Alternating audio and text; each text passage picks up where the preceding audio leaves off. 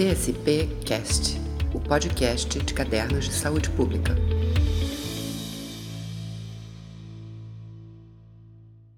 Olá, estamos começando mais um Entrevista com Autores, uma iniciativa do periódico Cadernos de Saúde Pública em parceria com a Escola Nacional de Saúde Pública Sérgio Arouca, a INSP da Fiocruz. Hoje vamos tratar do artigo Prevalência e Fatores Associados à Covid longa em Adultos do Sul do Brasil, achados da Corte Pampa. Para isso, convidamos um dos autores do artigo, Nathan Fetter, pesquisador em estágio de pós-doutoramento no programa de pós-graduação em epidemiologia da Universidade Federal do Rio Grande do Sul. A condução da conversa ficou a cargo da nossa co-editora-chefe, Marília Sacarvalho. Eu sou Clara Rosa Guimarães, jornalista de CSP. Agradeço muito a participação de todos e passo a palavra para Marília. Olá, Natan. É um enorme prazer estar com você aqui. Eu tenho o maior carinho, assim, o maior orgulho da série Entrevista com os Autores, porque faz parte da nossa tarefa também levar os achados e as coisas que a gente publica mais longe. E esse assunto Covid longa é um assunto que me interessa particularmente. É uma das coisas que eu estou tentando entender, digamos. Então, Natan, eu gostaria que você começasse logo dizendo o que, que é a pesquisa. Primeiro, o que é Covid longa?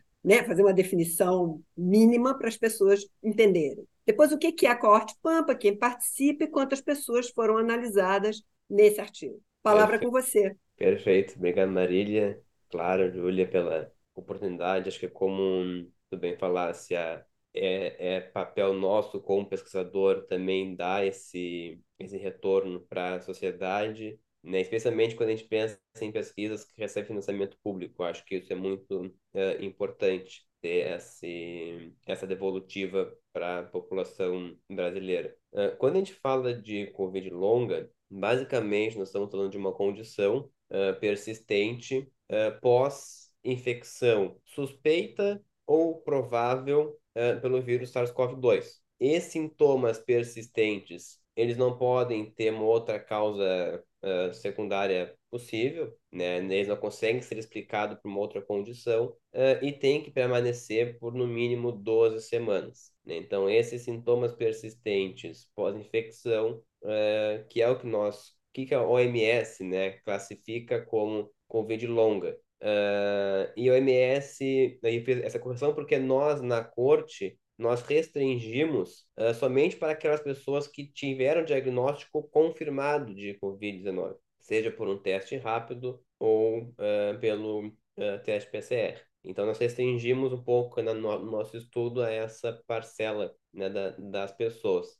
e a Corte Pampa, ela é um estudo longitudinal que começou em 2020, bem no meio de 2020, como uma, uma tentativa que é um pouco que nós conversamos no início em relação a essa devolutiva. Nós, no início da pandemia, tínhamos muitas uh, perguntas e dúvidas sobre o real impacto da pandemia e daquelas medidas que eram, na, na época, né, a única forma de nós evitarmos mais mortes e aumento da taxa de contágio, uh, quais que seriam esses efeitos a curto, médio e longo prazo na população. Daí surgiu então a necessidade da, da corte, né, para quem tivesse, a partir do método científico, uma real resposta para essas perguntas que muitas vezes naquela época eram respondidas via rede social, sem qualquer tipo de embasamento científico. Uh, a corte, de uma forma muito ingênua, ela foi criada em maio de 20, 2020, com o seguinte propósito: responder os efeitos indiretos da pandemia a curto, naquele momento, em junho de 20,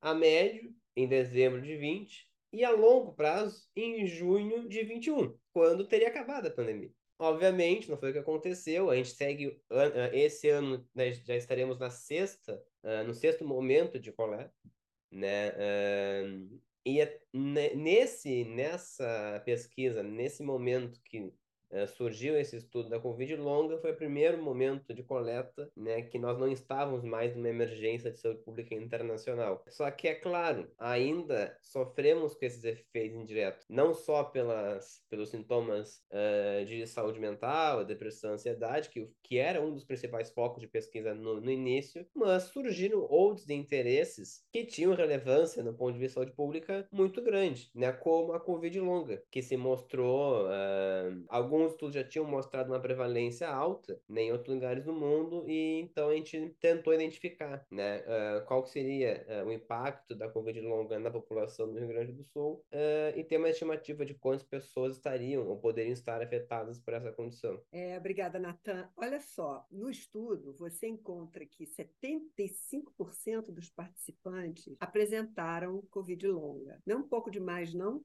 e se é demais, por que, que é demais? O que que, né, o que que localiza esse demais? É um número alto, é um número bem alto. Uh, infelizmente, ele não está muito distante do que alguns estudos têm encontrado. Né? O mínimo que eu, que eu vi já foram prevalências em torno de 40%. Mas, infelizmente, a gente tem estudos em outros lugares do mundo que apresentam prevalência até de 80%. Essa alta heterogeneidade na, na prevalência pode ser explicada por diversos uh, fatores mas eu acho que no, no estudo, né, como nós não tínhamos, pelo menos na época, um dado nacional de estimativa de Covid longa, ele é muito mais no sentido de chamar atenção para um problema né, do que definir. No Brasil, a prevalência é de 70%. Não, olha, nós temos um problema que talvez a prevalência uh, não seja perto da mínima que nós encontramos em outros estudos nos países e que tem uh, um, um, efeito indireto na saúde da população muito grande. Então, uh,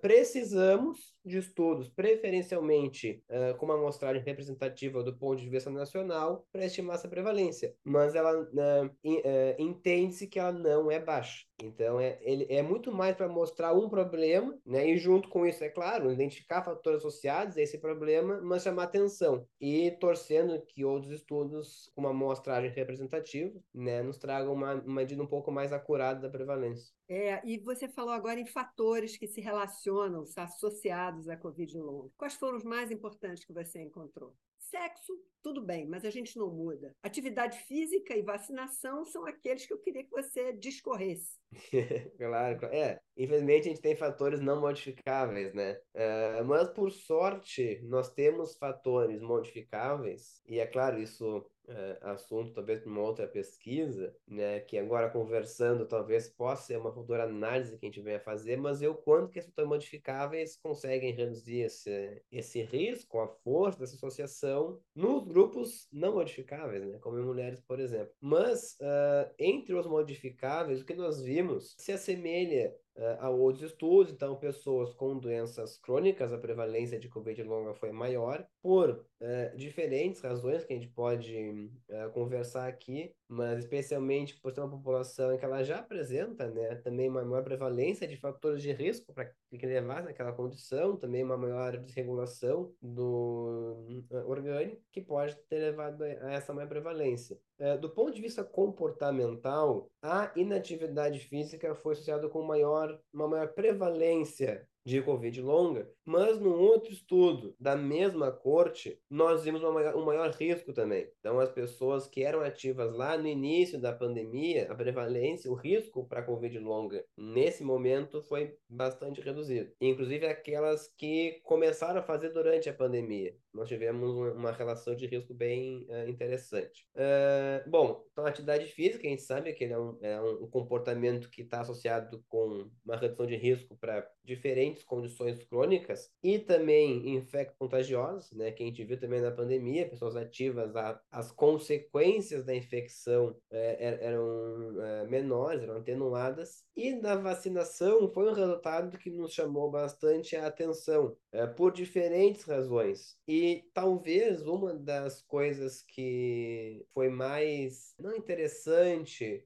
mas que deu um certo algo como que nós realmente conseguimos fazer aquilo que a gente queria fazer lá no início, né? Mostrar através do método científico que a gente consegue até na, na, na vacinação ter efeitos protetivos ou associações protetivas até contra algo que a gente nem pensava na época da própria vacinação, né? Então é respaldar a importância da vacinação, respaldar as constantes campanhas de vacinação. A gente não pode pensar que porque a emergência de saúde pública internacional uh, acabou, uh, nós não temos mais nos preocupar com a vacinação para a Covid-19. Acho que isso foi algo que chamou atenção, mas com aquele, com aquele sentido de que, ótimo, estamos realmente no caminho certo. Né? E uma das coisas que uh, foi bastante uh, interessante foi uh, a repercussão que isso teve, né, no ponto de vista nacional. E aí é isso que a gente quer, a gente não quer que o, o percurso, a vida do artigo, a vida da pesquisa termine no momento que o artigo é publicado. Né? A gente quer que essa informação atinja o maior número de pessoas, né? e que seja estimulando uma campanha extensa para vacinação, e nem vamos falar de promoção de estilo de vida saudável e controle nessas crônicas, porque isso é algo que não, não, não precisa ter mais para os Já está lá, né? É, mas acho que em relação a promover a vacinação, acho que foi uma coisa bem, bem interessante. Deixa eu te fazer uma pergunta, então. Se você for sumarizar a questão da vacinação, você diz o seguinte: a vacina evita casos graves, a vacina diminui a transmissão e a vacina protege da Covid longa. Você assina embaixo? Sim, assim. Beleza. Era isso que eu queria ouvir, porque às vezes a gente é muito tímido, né? Enquanto cientista, a gente fica pisando em ovos. Não é para pisar em ovos, nós temos que ser afirmativos mesmo, né? Mais uma perguntinha: o que é a Covid longa? Quais são os sintomas que caracterizam a Covid longa? Quer dizer, eu tive Covid, aí eu vou tossir, vou dizer, ah, isso é Covid longa. Não, né? O que, que você diria assim? Não, ó, eu afirmo que. Se a sua tosse ela não pode ser explicada por uma outra razão, né? E ela persiste por no mínimo 12 semanas pós-infecção, seja, né? Por mais que seja só uma tosse, tu ficar tossindo por três meses é complicado, né? Tem uma carga. Eu tô com um negocinho na garganta agora do almoço, tá me incomodando. Mas é isso, é isso que caracteriza, né? E não necessariamente tem que ser um sintoma que tu apresentou durante a infecção. Tu passou o período ali na fase mais aguda, uh, pós-diagnóstico, uh, ok, e começou a apresentar depois disso um leve uh, comprometimento na concentração, talvez o cansaço um pouco mais exagerado do que antes da infecção, né? Se esses sintomas prevalecerem por duas semanas né, e não tiverem outra causa provável, pode ser explicado por Covid longo. na pesquisa, os mais frequentes foram cansaço, complicações neurológicas, então, uma, um comprometimento da função da memória, atenção, concentração, dor de cabeça, foi 42% a, a proporção de participantes que relataram dor de cabeça crônica pós-infecção, tosse com 40%, perda de cabelo com 33%, e um sintoma que a gente ouvia bastante, que era perda de olfato paladar, também estava ali, mas 30%, né? Ou seja, a fadiga foi 57%, perda de cabelo foi próxima à, perda de olfato paladar. Então, são muitos sintomas que muitas vezes nem conseguem associar a infecção para o Covid-19, mas que estão ali, que estão presentes. Bem interessante, Natan. Agora eu vou te fazer aquele desafio, porque eu fui ler o artigo novamente, né? Eu já tinha lido, e o artigo fecha dizendo que é necessário. Eu vou até ler um pedacinho aqui, ó, só para gente, só para provocar um pouquinho. Eu sou bem provocadora.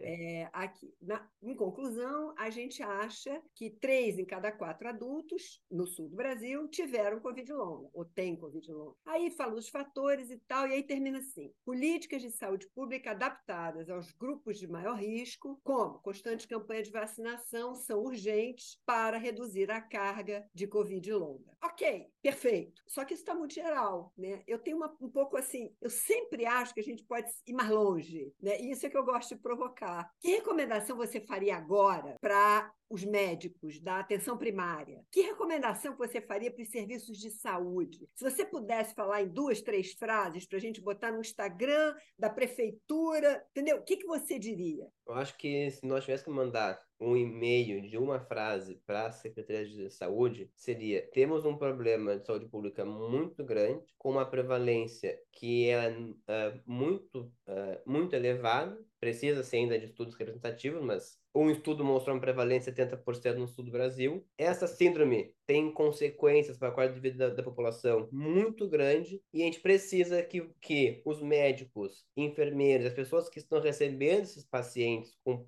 possivelmente com essa condição estejam alertas para uh, tratar, para ouvir, para cuidar dessas pessoas. E no Instagram das secretarias municipais, se eu fosse um gestor, eu colocaria: Você já ouviu falar sobre Covid longo? Você sabe que você pode sentir esses sintomas por mais tempo, isso não é normal? Procure, procure o OBS mais próximo. Se for tiver que resumir isso. Eu, e essa é a ideia do artigo. Como eu falei, a gente tem todas as limitações inerentes ao desenho que nós escolhemos, mas a ideia ele é muito mais isso, é provocar de certa forma também. Mostrar que tem esse problema, né? E ele pode ser atenuado. Pô, imagina a pessoa tá tossindo por três meses e não ter, não conseguir identificar. E assim, Marília, não é só o seu caso. Há umas duas semanas atrás, estava falando com uma, com uma colega, e ela, ah, Natan, meu pai já foi no pneumologista, no cardiologista e não consegue. Olha, de repente, conversa com o médico de novo. Explica a abordagem, explica o histórico. Tá me parecendo algo que foi pós-infecção, né? Então, eu acho que é isso. Eu acho que é provocar